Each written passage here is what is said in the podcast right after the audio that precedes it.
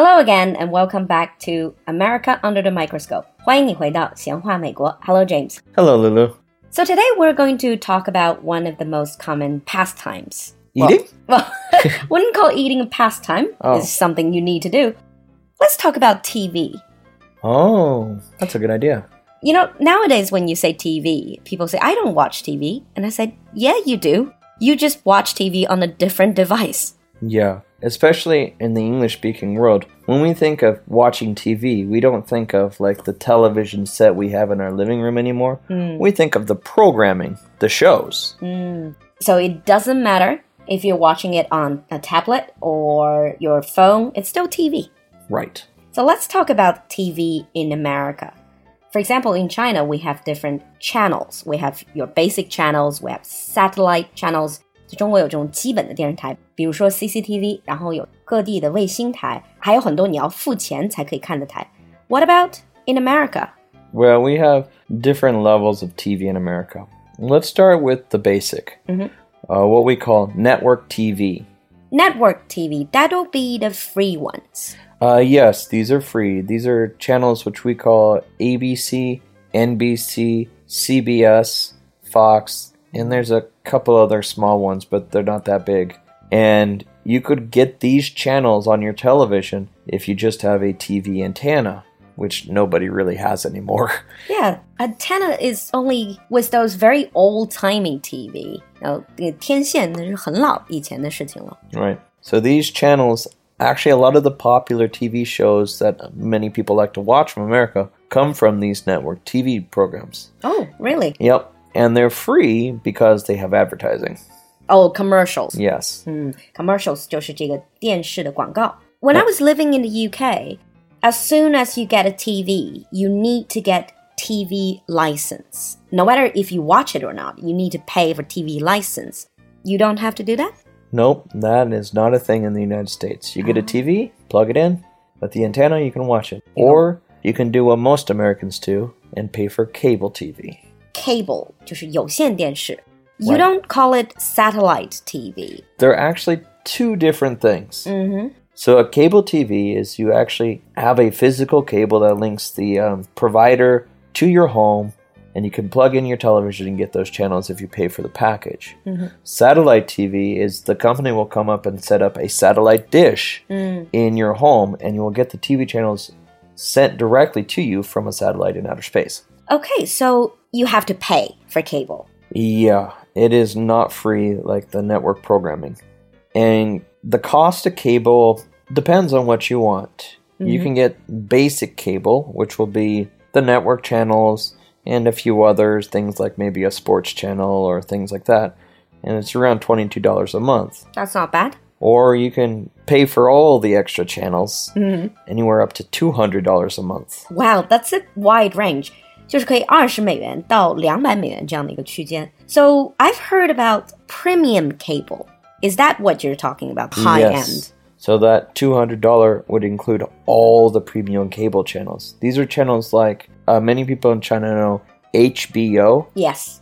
because there are lo- many popular TV shows in America that are made by this channel. Game of Thrones. Game of Thrones would be one of them. And you must pay, you have to have cable and pay extra to get this channel to watch their shows. But cable is slowly becoming less and less popular because most people now are switching to internet based streaming services to watch TV. 呃，就是在线看的。For example, like Netflix 网飞。 Yeah, Netflix, Amazon Prime, and now Disney is going to have one too. So this is, I'm assuming, like in China, it's getting more and more popular. Yeah, because people like being able to watch anytime, anywhere on their TV or their computer. Hmm. And the prices can be quite a bit cheaper than cable. But you know, sometimes when you watch those streaming sites in China, you have to go through the commercials. Otherwise, you have to pay for VIP services. Is that the same in the US? No, most of the streaming services are a paid service to begin with, so they don't have commercials. 所以你们其实本来每个人都要买 VIP. You don't have a lot of these don't have free services. No, none of uh, one does, and that one has commercials, but all the other ones pay. So I suppose it's relatively the same model. Um, so could you walk us through a typical day of TV, for example, for network? Let's just say the basic network TV. When do the programs start? Well, technically, they have programming 24 hours, although in the middle of the night, it's just going to be uh, reruns of old shows. But usually, the TV day starts at 5 a.m. and it's news programming until about 10 in the morning. So, this will be like local news or some international news. Sometimes it'll be like lifestyle news. Like right now, it would be a lot of back to school type things. Ah, so are the news on a loop as well? So you watch the same sort of news again no. and again? No, they're not. It's, Wow.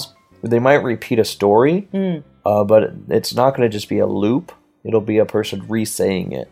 Okay. So almost like five hours of news. Yeah, these are broadcast live. They're not recorded. And then I'm assuming after that would be daytime TV, Yeah. mostly for people who don't have to go to work. Right. And daytime TV is from about 10 till 5 p.m. And this will be things like talk shows, some game shows, and soap operas. These, I'm assuming, it's similar to the UK. It's mostly for elder people or for housewives, stay at home moms. Yeah, they're mostly geared towards women. Mhm. And things like soap operas, these are like a melodramatic drama series where, you know, it's about families, issues, or drama, and they make new episodes every day, Monday through Friday. We talked about soap operas with uh, Alan as well. So in Britain, there are some really long running soap opera. I know for a fact in America, there are also some really long running, for example, Days of Our Lives. oh, I know that one. That's been on for years and years and years. Over 50 years, I did the check. wow. So you think about them coming up with at least five episodes a week for 50 years. They bound to go melodramatic. Melodramatic 就是这种过度的这种夸张的戏剧化. For example, someone found their evil twin, or someone's trying to kill the other person. Yeah, they have or some it's like pretty ridiculous revenge. stories. For those of you who watched Friends, you probably still remember Joey once was a quite important character in Days of Our Lives until they killed him off. Yeah. Hmm. And after that, At around 5 p.m., it becomes evening news, hmm. which is, again, just news. News. programming. Then around 7 p.m., they start showing game shows. And there's two really famous ones in America. One's called Wheel of Fortune, Wheel of Fortune, you hear that all the time in TV shows, they mention it. and the other one is Jeopardy Jeopardy. Both have been going on for for a long time. long time. Mm. So all the game show hosts for these popular game shows, they're also household names. They are, everyone in America knows them.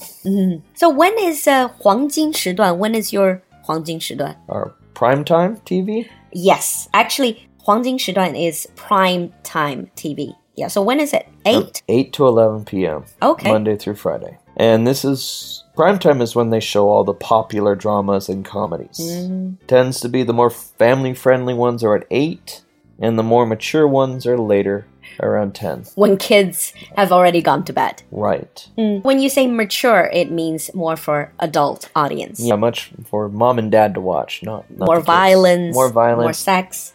Drugs, uh, hmm. more complicated stories. Hmm. There's another very interesting and typical American TV show types. It's called late night talk shows. Yeah. So we have most all the network stations have at least one kind of nighttime talk shows hmm. with a famous celebrity comedian like Americans. We got Conan O'Brien, Jimmy Kimmel, Jimmy Fallon, and they do comedy bits. They interview people. Interview a lot of the stars or like other types of celebrities. Yep. 嗯，可能大家比较熟悉的有这个柯南，还有像吉米鸡毛秀。So you can see a lot of these shows on some of our streaming sites as well. What are these very popular in the states as well? Yeah, but I think most people watch them the next day because 11 p.m. a lot of people are asleep. So, to wrap up this basic episode about TV, let us talk about some of the words you use. For example, in American TV series, you have an idea called a season. I think the first time I learned this word is from an American TV show. It's a season, 一个季. In English, they don't call it a season, they call it a series. Yeah. So there's quite a bit different terms between America and the UK. So one is a season, mm. which for most network TV shows, comedies, and dramas, a season's anywhere from 22 to 26 episodes. I always found American TV producers are much more hardworking than British TV producers because their series is only six or seven episodes, but yours is 22, 24. Yeah, they work constantly. And then we also have terms like pilot, which will be the first basically test episode to see if the audience likes it. If they don't like it, They'll just immediately. kill it. And then if there's a show that's not doing very well, but they don't want to get rid of it, they will put it on Friday night in what we call the Friday night death slot. Friday night death slot 就是个死亡时段. Is it just because people are usually out on Friday night, so nobody's watching it, so the rating 收视率就会很低. Yeah, and it's like they'll say, "Oh, look, the rating's gone down," so they'll They'll kill it. kill the show. And then right now, coming up, we'll see a lot of season premieres. Season premieres and season finale. Yep, Both are French word, were originally French word. a lot of Premiere. English words are French. Yeah. Premiere means the first episode of the season, and finale is the final episode of the season. Then we use the word for comedies. We call them sitcoms. Situation comedy with the laughter. yeah, which are 30 minutes with commercials. And then we have dramas, which are an hour long with commercials. And American TV programming really likes to use something called a cliffhanger. A cliffhanger. I love this word. I think it's really, really apt. Cliff 是悬崖. Hanger is from the word hang. So, like you're hanging on the cliff. You don't know if this person is going to fall or going to get rescued. 就像我们说的，留的一个扣子，一个悬念. So you will only find out what is happening in the next episode. And sometimes the next episode's not coming for three months. Wow. Yeah, that's from finale to the premiere. That's usually the um, the period during the summer where you don't get any good shows. And another word you might have seen it a lot. It's spoiler. Spoil means to ruin. Right. Spoiler means when you're really waiting to see how the cliffhanger turns out, and someone is writing an article or giving you a, a little trailer that shows you what happens. So spoiler 就是我们说的剧透. Usually, if you have to write an article that contains a spoiler, people usually shout out spoiler alert Or spoiler warning. spoiler warning. Okay, I think that's a lot for the basic episode. In the advanced episode, we're going to talk about the ratings of American TV, 这个分级, and also the, The general golden attitude. age of television. Right, sounds exciting. So until next time, Bye, everyone. bye.